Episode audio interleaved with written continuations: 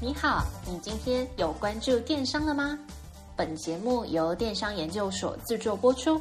在最新一期的电商百问系列里，你即将听到最新、最接地气的一百题常见迷思，包含电商、创业、经营、行销等资讯与故事，每天一集，带你快速进入电商领域，百问百答，百业鼎新，百业兴隆。我是主持人 Alice。欢迎来到电商百问，让你四方来宝，八方进财，金银财宝滚滚来。在这一集，我们会告诉你为什么各大品牌都在经营品牌电商的秘密，也会跟你分享经营电商的五个大的迷思，让你避开经营电商的陷阱，还有话术，少花学费，多多赚钱。那在本集节目开始之前，我们先来温故知新一下。在上一集里面，我们讨论了为什么许多大品牌除了在 PC Home 这类的电商平台去上架他们的产品之外呢，那他们呢也会另外跟架站平台合作，弄出自己的品牌的电商。那究竟原因是什么呢？那请有兴趣的朋友去帮我们收听第二集。那还没有收听的朋友呢，请记得持续的收听；已经收听的朋友，那就欢迎到我们的部落格来阅读更多的内容。那如果对于架站平台有兴趣的话，也请联络我们 Cyberbiz 的开店顾问。好的，那接下来就进入今天的节目。当我们一提到电商创业这个词的时候，总是会去拉动这么很多人的敏感神经哦。到底啊，很多人会问说，我到底要不要把工作辞掉，专心来做电商，还是我可以边当打工仔边创业呢？该怎么办？那有句俗话，大家一定听过，没事多喝水，多喝水没事。那在知识的领域也是一样，没事多看书，多看书没事。在反叛改变世界的力量这本书里面，其实有提到哦，兼职工作的创业者，他的成功几率会比起辞职全身投入创业的人还要来得更高哦！什么？居然原来心无旁骛的经营电商会比不上兼差的打工仔吗？那这个书啊，它里面提到，里面有一个关键的因素是说，有兼职工作的创业者，因为他还保有他原本的工作，所以他会比起。全职投入电商经营的人呢，去更愿意去承担更多的失败风险。另外，他也不不着急，所以他可以等等什么呢？等市场的时机变化之类的种种种的因素哦。所以呢，他也比较不会去做出孤注一一掷的这种决策行为，就是不紧张啦，不紧张，慢慢来，那成功的机会就会比这个全职投入的创业。创业者还要来得高哦，这是这本书的论点哦。那讲到这边，大家是不是觉得，嗯，这个理由听起来很合理耶，好棒棒哦？但是好像又哪边怪怪的，对吧？那在本集节目的后面会跟大家解释，大家觉得这个有一点点怪怪的原因到底是什么呢？那我们的逻辑又是什么呢？好，那这边先快速的来跟大家说一下今天要说的五大重点。第一，你要先下场才能够知道怎么赢。第二，顾客不会自己来。第三，要看的数据很多，但不用怕，一点都不复杂。第四，行销跟客服最好自己来。第五，你不一定需要离职创业。好的，那我们就逐逐逐一来做。每一题的急迫哦。好的，在这个电商创业须知第一个问题啊，大家都会说啊，我到底要怎样才算真正的入场呢？那我们这边有一个响亮的 title，我们要不断不断的跟我们的听众朋友来做一个宣传哦。你一定要先下场，那你才会知道你要怎么赢得这场比赛。举例来说，我们小时候都会看那些偶像剧嘛，或是看那些八点档。那大家一定对这个男主角啊，在少林寺扫地啊，当扫地僧烧柴，然后一大早起来练剑的这个场景非常的熟悉哦。但是呢，他只有在少林寺舞剑，这样就算一个真正的武林人了吗？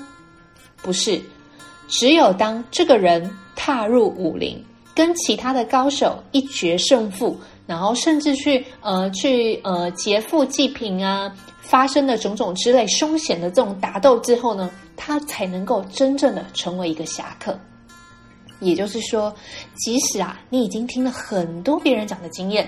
听了很多朋友跟你分享的创业的经验，你也看了很多书，听了很多的 podcast，又或者是你早就已经在业界打滚了好长的一段时间，觉得你自己啊已经非常的了解了电商市场，但是这些都并不算真正的理解。我们认为真正的理解呢，是你拿，是等你真正的把钱投入了这个市场。那才能够算是进入了电商的领域哦。那在这边，我们也不会推荐我们的听众冲动入场，因为当你没有做好准备，只有满腔的热血的时候，那你成功的机会就会非常非常非常的小。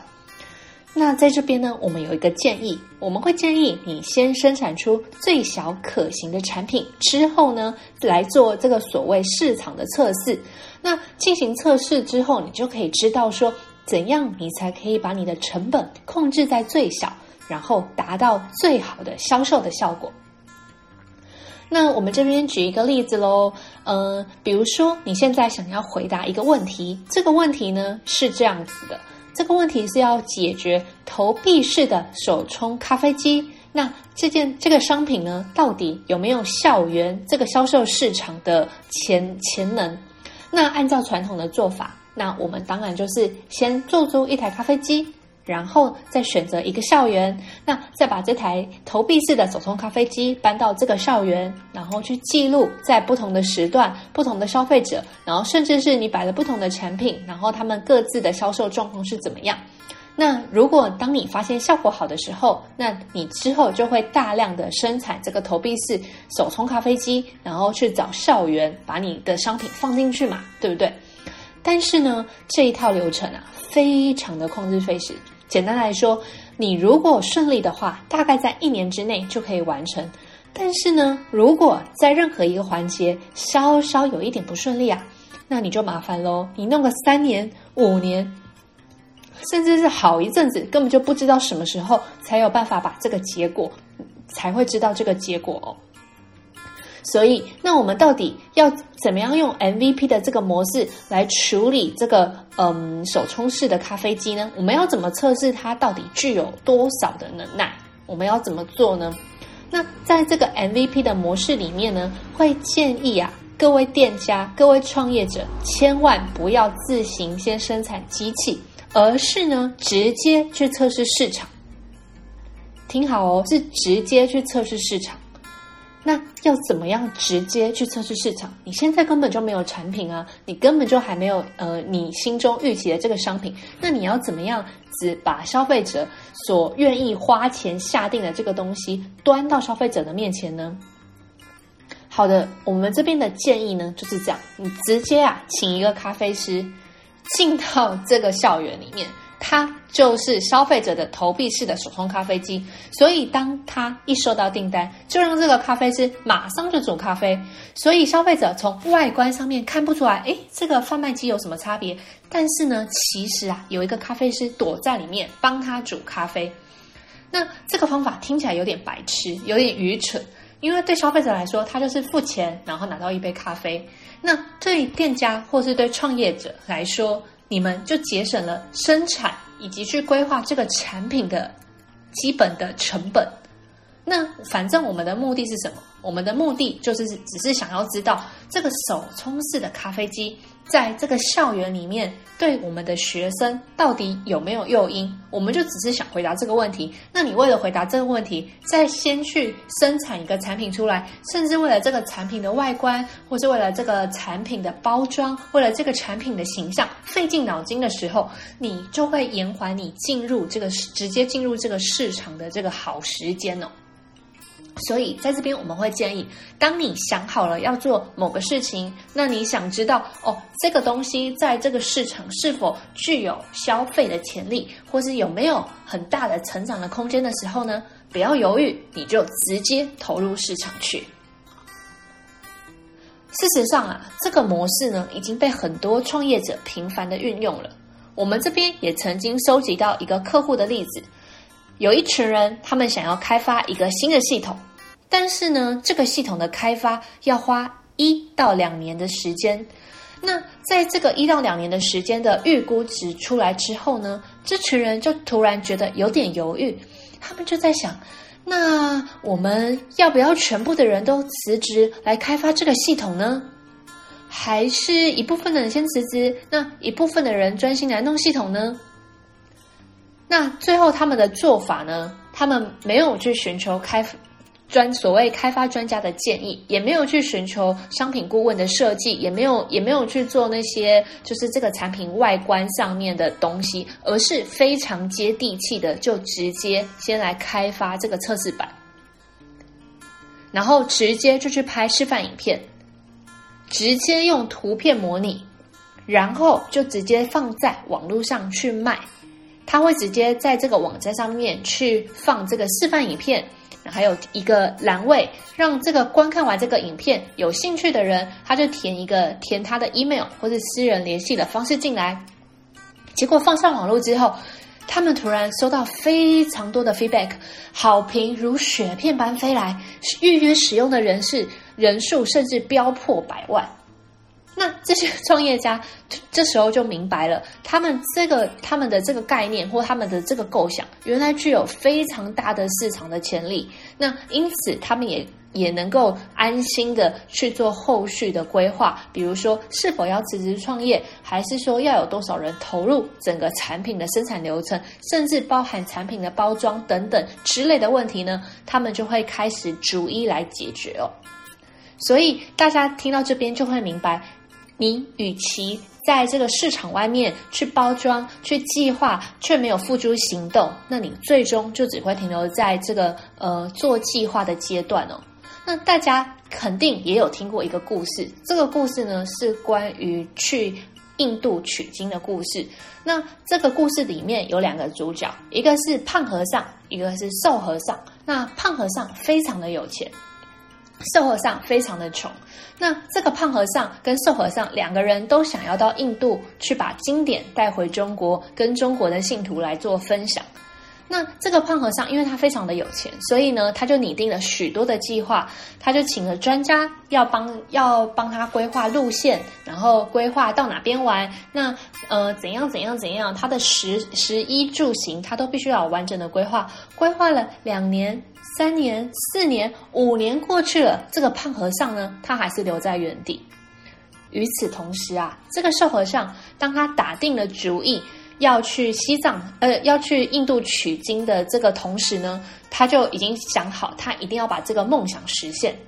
所以呢，他就抄起了一个碗，沿途化缘，一路走啊走啊走啊走啊，就走到了印度去，也把经典带回了中国。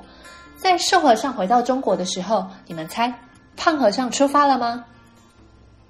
胖和尚还留在原地呢。所以回过头来说，这个电商创业经营的这件事情，如果现在你有一个卖咖啡豆的构想，或者是呢，你现在已经 detect 到了有个新的市场，我们不会建议你马上去弄一个架站的平台，或是呢去找这个中盘直接进个一百包来卖，这个都太多了。而是呢，我们会建议你先去卖草，先买个两包咖啡豆。然后在虾皮或是 PC Home 这种已经架设好的网站的通路的平台，开一个个人的卖场来试试看水温。为什么建议你这么做呢？因为当我们开局很小的时候，第一，你的成本低；第二，你可以有很大的弹性。所以，当今天这个市场给你任何的反应、任何的 feedback 的时候呢，你都可以快速的去做修正。比如说，你可以去修正你的价格；比如说，你可以去修正你贩售这个商品的呃方式。比如说，你要要不要多一些图片啊？还是你要再多一些商品描述啊？这些东西你都可以有这个快速去应变以及修改的力气哦。但是呢，如果你像我们前面讲的，你一次就买一百包咖啡豆，那这个咖啡豆啊，这个是食物嘛？食物是有什么？有保存期限的。所以一旦当这个你进了货，面临了它这个呃要到期的时候，你就会有压力。那卖不出去就会变成丢掉，丢掉就造成浪费，浪费就造成你成本的增加。所以呢，你最后你的心思就只会放在说啊，糟了，这一百包咖啡豆要怎么卖啊？或是说，你就直接跟别人流血砍价，直接低价出售。但是，无论是你采用哪一种做法，这都是不好的做法。因为呢，你当初为什么会买一包一百包咖啡豆？你当初买一百包咖啡豆的原因，就是因为你想要测试这个新市场嘛。你想知道到底在网络上零售贩卖咖啡豆有没有商机嘛？对不对？所以，呃，为了达到这个目标。为了达到这个梦想，那你不需要去让自己的成本大幅的增加，那来阻碍你实现这件事情的可能哦。第二，我们要跟大家分享的创业须知是，在电商的领域啊，顾客是不会自己来的。我们看过有很多很多的例子，有许多的创业者在建立了自己的品牌官网或是虾皮卖场之后呢，他们就觉得他们可以在荧幕后方等着顾客自己源源不绝的出现，那这一个想法非常的危险，绝对会导致你的失败。就像是我们在开实体店面的时候，一般的老板绝对不会把流行服饰店开在乡间小道上，而是会想尽办法去争取信义区的黄金店面。为什么呢？同样是开店，也是一样的平数啊，开在你家巷口只要三万块。但是开去信义区却需要三十万，那这两个的差别在哪呢？这中间的价差就是在支付人流的费用。同样的，我们把正常拉回网络，我们在网络上开店啊，没有人也是一件非常正常的事情。做生意的人常说一句话，叫做“酒香不怕巷子深”，只要你卖的东西品质够好。那你就不用担心卖不出去。这句话或许在实体店家还能成立，但是如果放在网络上，那问题就来了：消费者要怎么样才能够闻到你的酒香呢？所以，事实上，如果你什么事情都不做，那么订单就一定不会进来。那你到底要怎么样把人流导进你的商店呢？在网络商店啊，也需要导流。导流的方式有一些，有有以下会跟大家分享几种导流的方式。第一种就是用广告去砸，你花钱去买广告，用广告砸出流量来。那第二点呢，就第二种方式呢，就是你就直接开直播来导购。开直播导购的意思就是让消费者他可以实时的看到你，增加他对你的信任感。那你也可以引导他去购买你的商品。第三。做好关键字布局，让消费者透过网络搜寻就可以直接找到你的网站去。那如何导流的？如何导流的话，有一些细节，我们在我们部落格的文章里面有详细的说明，也有连接。那请各位听众可以来我们的部落格，也来参考《电商百问三》的这篇文章的内容哦。里面会去列举电商常见的导流方式。那导流这件事情最看重的就是看消费者在哪里，也就是说，比如说你要卖给卖年轻人的潮流服饰，那你的主力战场绝对不会是 Facebook，你的战场就会是在 IG，甚至是 Meet。那呃，Meet 这个网站呢，是现在高中职生最喜欢用的社群网站，那定位就跟大学生在用 D 卡或者是上班族在用的 PTT 有点像。那在这边举这个例子，就是要告诉各位创业者，你一定要明白你的消费者在哪个哪些社群网站上面，在那些社群网站上面，你去做曝光、去做行销的话，你的消费者就看得到。那当他们习惯你的发文模式，或是当他们习惯你你固定跟他们做行销的这个文章的语气之后呢，你之后才有办法好好把这些。呃，平台在这些平台上面看到你的曝光的消费者导入你的网站来。好，那我们解决了一个问题，叫做导流。那另外一个问题啊，就是人带进来了，那要怎么留下来呢？所以我们现在就要处理把客人留下来这件事情。那把客人留下来这件事情呢，我们就会建议你来做一个品牌官网。那做品牌官网最主要的原因，就是要来进行会员经营这件事。比如说，假设你没有做品牌官网的话，那你只是把货挂在虾皮或是 Momo 上面。那消费者他到了这些平台，看到了你所提供的商品，那他下单购买之后，这个人就离开你了，离开你的世界，没有留下一片痕迹。也就是说，你没有办法针对那些曾经购买过你的商品的顾客，再去做一些行销或是推播。那根据实验哦，人会倾向于就是跟自己有熟悉感的人事物来做互动，比如说你当你呃当你有当有一个人每天不断跟你打招呼，那你心中对他的好感值就会慢慢慢慢的上升。所以这就这也是为什么我们一般在做业务的时候，大家都说见面三分情。这个三分情的意思就有点像是因为透过长时间不断的。短接触接触接触，所以让大家心里会有一个想法，会有一个既定的感觉。那产生这个感觉之后，就是所谓的熟悉感。那他们就会愿意信任你，然后愿意到你的网站上来消费。所以，针对导流之后怎么把客人留下来的这个建议呢，我们会建议请你来架一个品牌的官网。那在这个品牌官网里面去做你所谓的会员经营，那让你的会员变成铁粉。那变成铁粉的会员之后呢，你甚至可以来开定期定额的订阅制，那这些会员就可以带给你千万的营收哦。好的，那我们现在解决了客人怎么来的导流问题，以及客人怎么留下来的会员经营问题这两件事情之后呢，你就不用太担心这间网络商店开不开得成了，因为最简单的就是有人流就有钱流，只要我们掌握会员。那你就只要只需要提供给他们适合的产品，那你自然而然就可以达成你的销售梦想。接下来跟大家分享电商创业须知三：身为一个电商啊，你要看的数据非常的多，但是呢，这些数据并不复杂，所以请大家千万千万千万不要觉得说啊，好多字好多数字，我不想看，我数学不好，我不看，就忽略了这个很重要的一块哦。学习电商的时候，大家可能会觉得很可怕，好像有很多数据要去学习，什么 ROAS 啊、ROI 啊、CPC 啊、CPA 啊、转换率啊、流量啊，听起来好麻烦哦。什么 Google Analytics 啊，里面好多什么工作阶段、跳出率、新使用者等等的一大堆，看起来高深莫测的名词，真的是看到贵哦。那其实这些事情没有这么复杂，简单来说。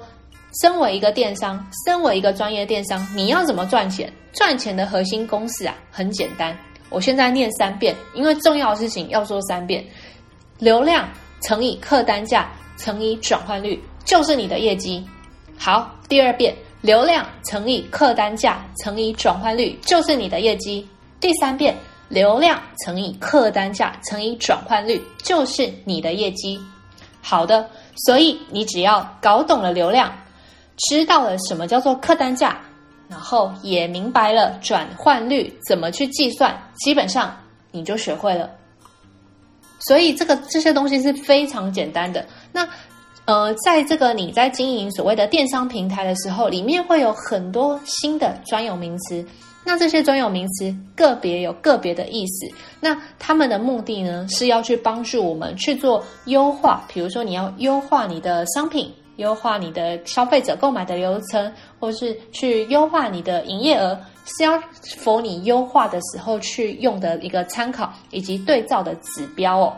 所以其实这些东西你完全不用担心。那如果你对这些刚才提到的专有名词有兴趣的话，也欢迎到我们的部落格来看，在我们的部落格里面呢，会有详细的介绍。那也会依据你的发展的情况，去告诉你说，针对每一个阶段，你需要关注的主要目标跟次要目标是什么？那你要看哪一个值？那请你到我们的部落格来看哦。好，电商创业须知四，我们会建议行销跟客服最好你自己来处理。没错，现在啊，大家做电商的都会觉得说啊，这个客服行销这麻烦呢，我要自己走。都觉得说啊，这种能够外标外包、能够花钱解决的事情，就花钱去解决。比如说，可能会有人就月付几三千元啊，或是月付三百元啊，直接就透过人力派遣公司去包一个社群行销的小编，或者去包一个呃电话的团队来帮你回答这个客服的问题。但是呢，这类的服务非常的不值得推荐，因为呢，像这类的外包团队啊，通常有一个特点。就是为了求快速，所以呢，他们会预先准备好很多懒人包、图卡，甚至是文案。那他们为了满足这个业主的需求啊，所以他们就会直接用这些东西下去进行排列组合。那所以你就会看到哦，诶，奇怪，为什么我在逛 A 网站的时候看到的图文的风格，诶，怎么跟在另外一间网站上面看到的这么像啊？他们两个不是竞争关系吗？对，他们是竞争关系没有错，可是呢，他们的小编说不定是同一个人，所以啊，在做这个经营的时候，请大家，请各位电商创业者，在初期的阶段一定要特别特别的用心。那如果你未来想要长期经营的话，千万要记得，社群就是人流，人流就代表钱流，所以你一定要跟你的粉丝博感情。博感情，你要跟他建立起紧密的关系，跟他创造互动，跟他聊天，跟回他的文，按他的赞，甚至是呢，把他的问题提出来公开的讨论。这样子呢，才能够引起一个社群讨论的风潮，那才会带动一个一个一个呃一个潜力哦，大家就会知道说，诶，之前曾经在流行什么？像比如说这边举一个例子，前一阵子不是有鲑鱼之乱吗？那鲑鱼之乱就是某某一间寿司，我们这边帮他隐隐隐姓埋名一下，就某一间寿司说，假设你的名字里面有我们寿司什么鲑鱼啊，有鲑鱼这个词的话呢，你就可以吃免费的寿司。那这个一开始的 po 文有可能是他们的行销小编在搞笑，可是你看哦，这个这一则 po 文是不是跟其他？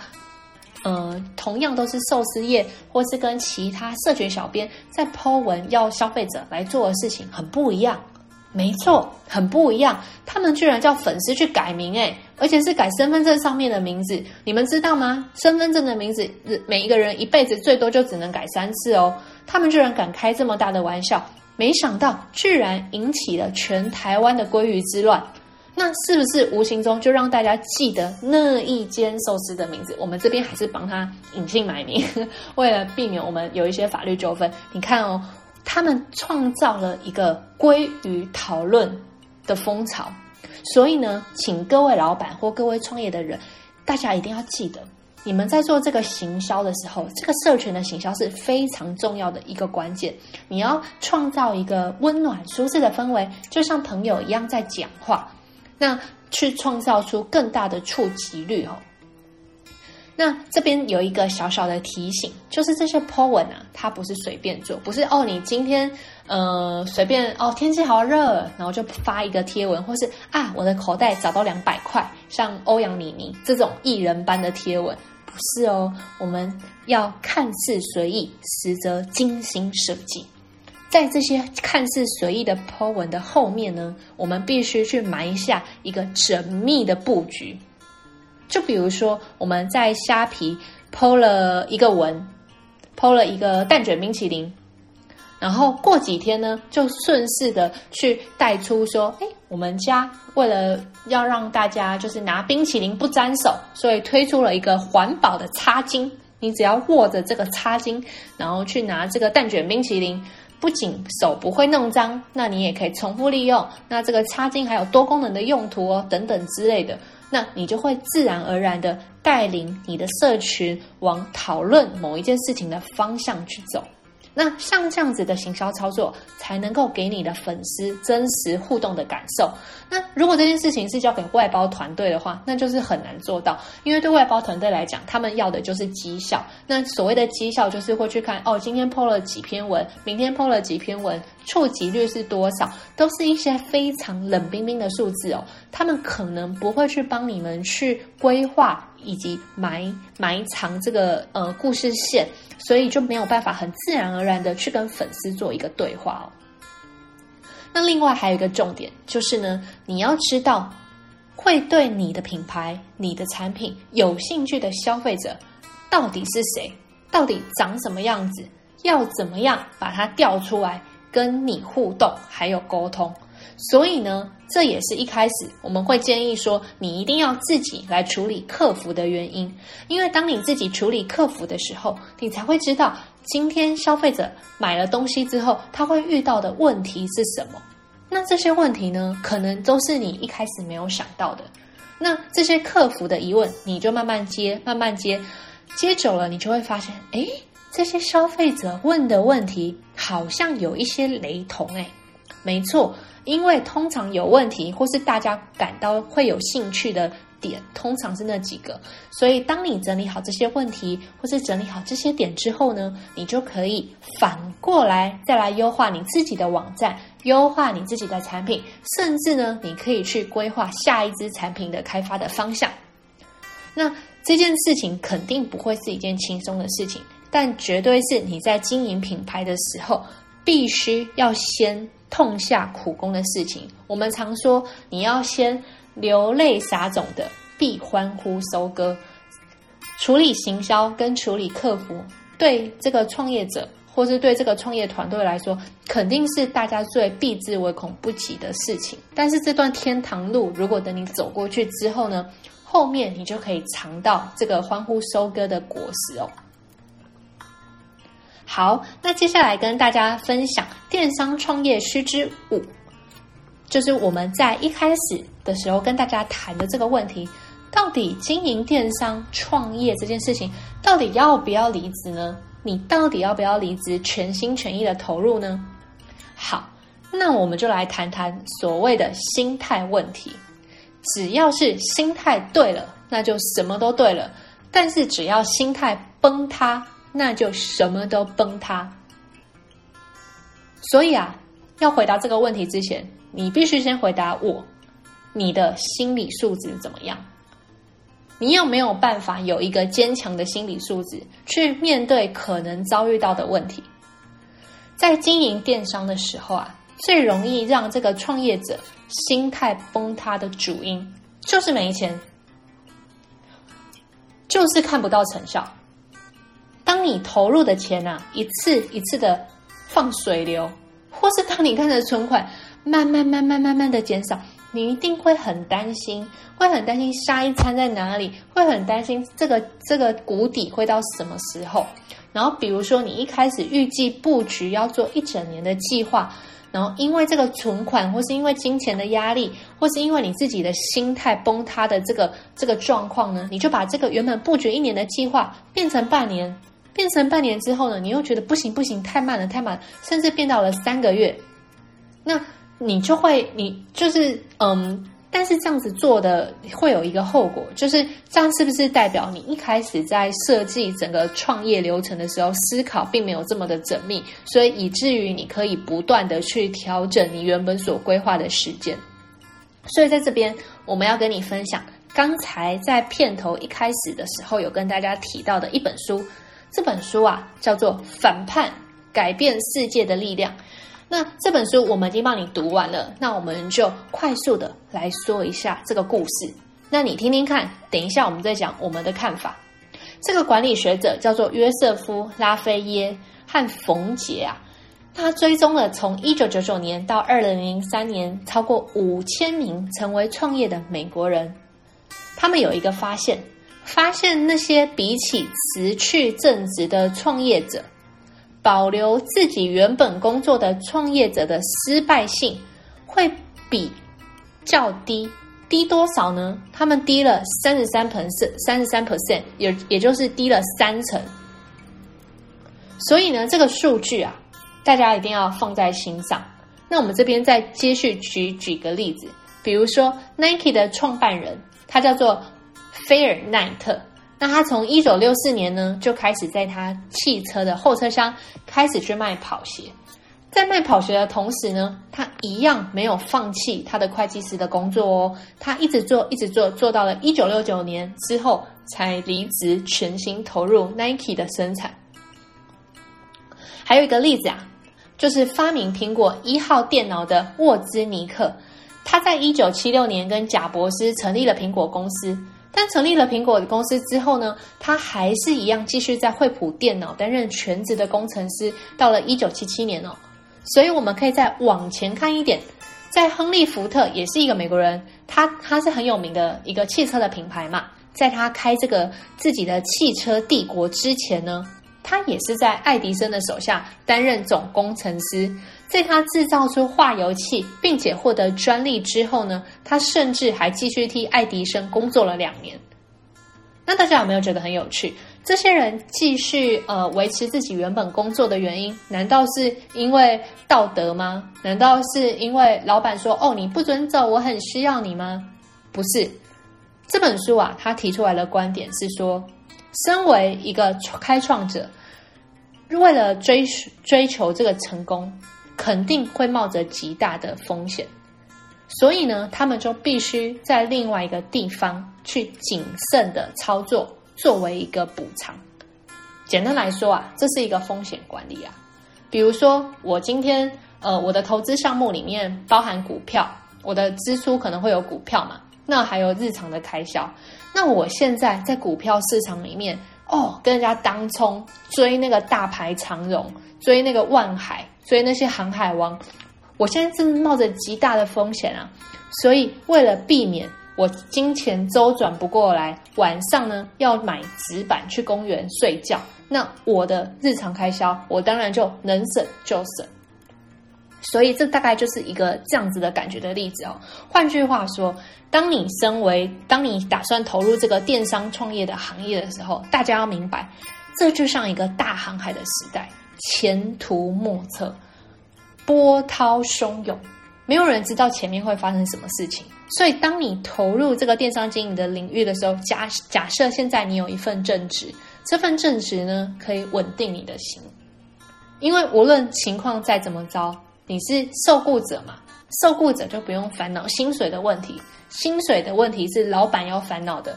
所以，你只要做好你该做的事情。每个月五号就乖乖领你的正职的薪水，那闲暇的时间、有空的时间，你再投入这个电商经营跟创业的领域哦，那你就不会因为这个心态的崩塌而去影响到你的创业计划。所以在这边，我们统一会建议大家：假设你有正式的工作，那你就继续做，然后闲暇时间去创业。那如果呢，你非常的坚定，也非常的确信你自己啊，心理素质很坚强的话，那你直接辞了工作创业之后呢，你要做一件事情，你一定要保有一个理智的空间。什么叫做保有理智的空间？就是呢，你不要想冲得太快。那呃，你要有一个团队，或是有一个人可以跟你。呃，理智的去沟通，它会是你的安全阀，或是你的嗯安全叉烧。当你因为情绪的 driven，就是因为情绪的引导而想做了一些冲动性的决策的时候，应该要有人会有一个空间会去召唤你，让你想到说啊，现在不要冲这么快。举例来说，现在呢有一个我们有一个朋友是在做这个音响装潢设计的。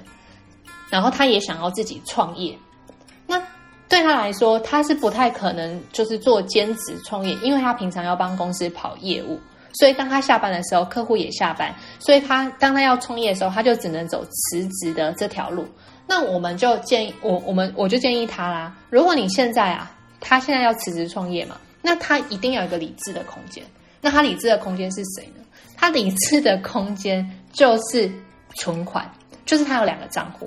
那在这个账户里面的钱是不能够被支应的钱，所以当他呃 A 账户是不能动的钱，B 账户的钱是做这个电商创业的钱。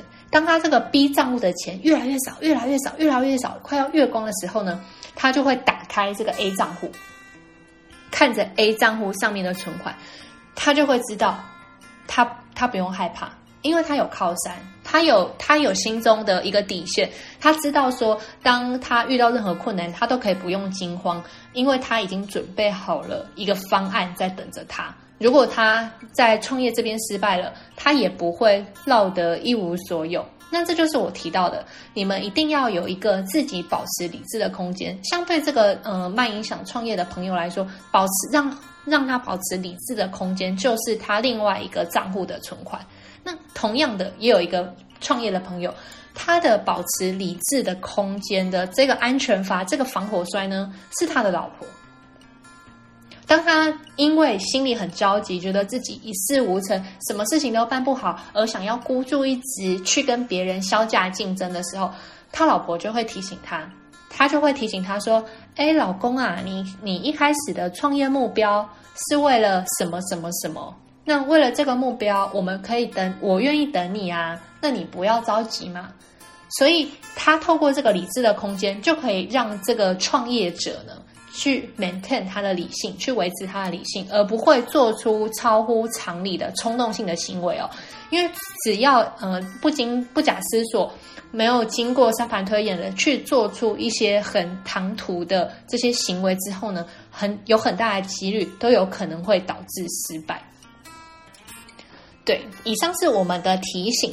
那接下来我们来做一个小结哦，就是这个电商创业啊，在我们看来还是目前最好的选择。为什么呢？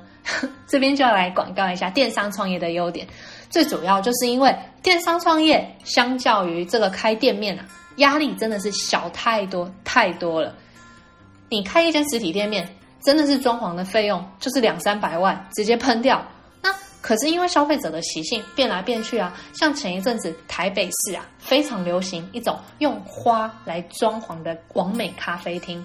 所以呢，那时候刚其中有一间刚开幕的时候，就引起了群，就是很多人就称爆了挤爆那间咖啡厅，就让其他的咖啡店也跟着群起效尤。那时候，如果你打开 Google Map，搜寻草艺或是花艺，然后空格咖啡厅，整个台北市可能会跑出十间到二十间的这种搭配植物，然后提供一个舒适环境的咖啡厅。但是如果你在现在今年二零二一年，你再用我刚才说的关键字去找，你会发现几乎已经都倒闭了。目前应该只剩下两间或是三间。那原因在哪里？原因在于说，呃，先先不先不先不去谈这个跟风消费者跟风的问题，先来谈你的成本。当你今天经营一间咖啡店，你花了两三百万去做装潢，但是因为消费者的改消费者习惯。的改变是非常迅速的，所以当你花了钱去做装潢之后，成为你的固定支出或是一个固定的成本在那边之后呢，当你后续没有赚钱补回来，但是但是消费者的消费习惯又改变的时候呢，那你就会撑不下去。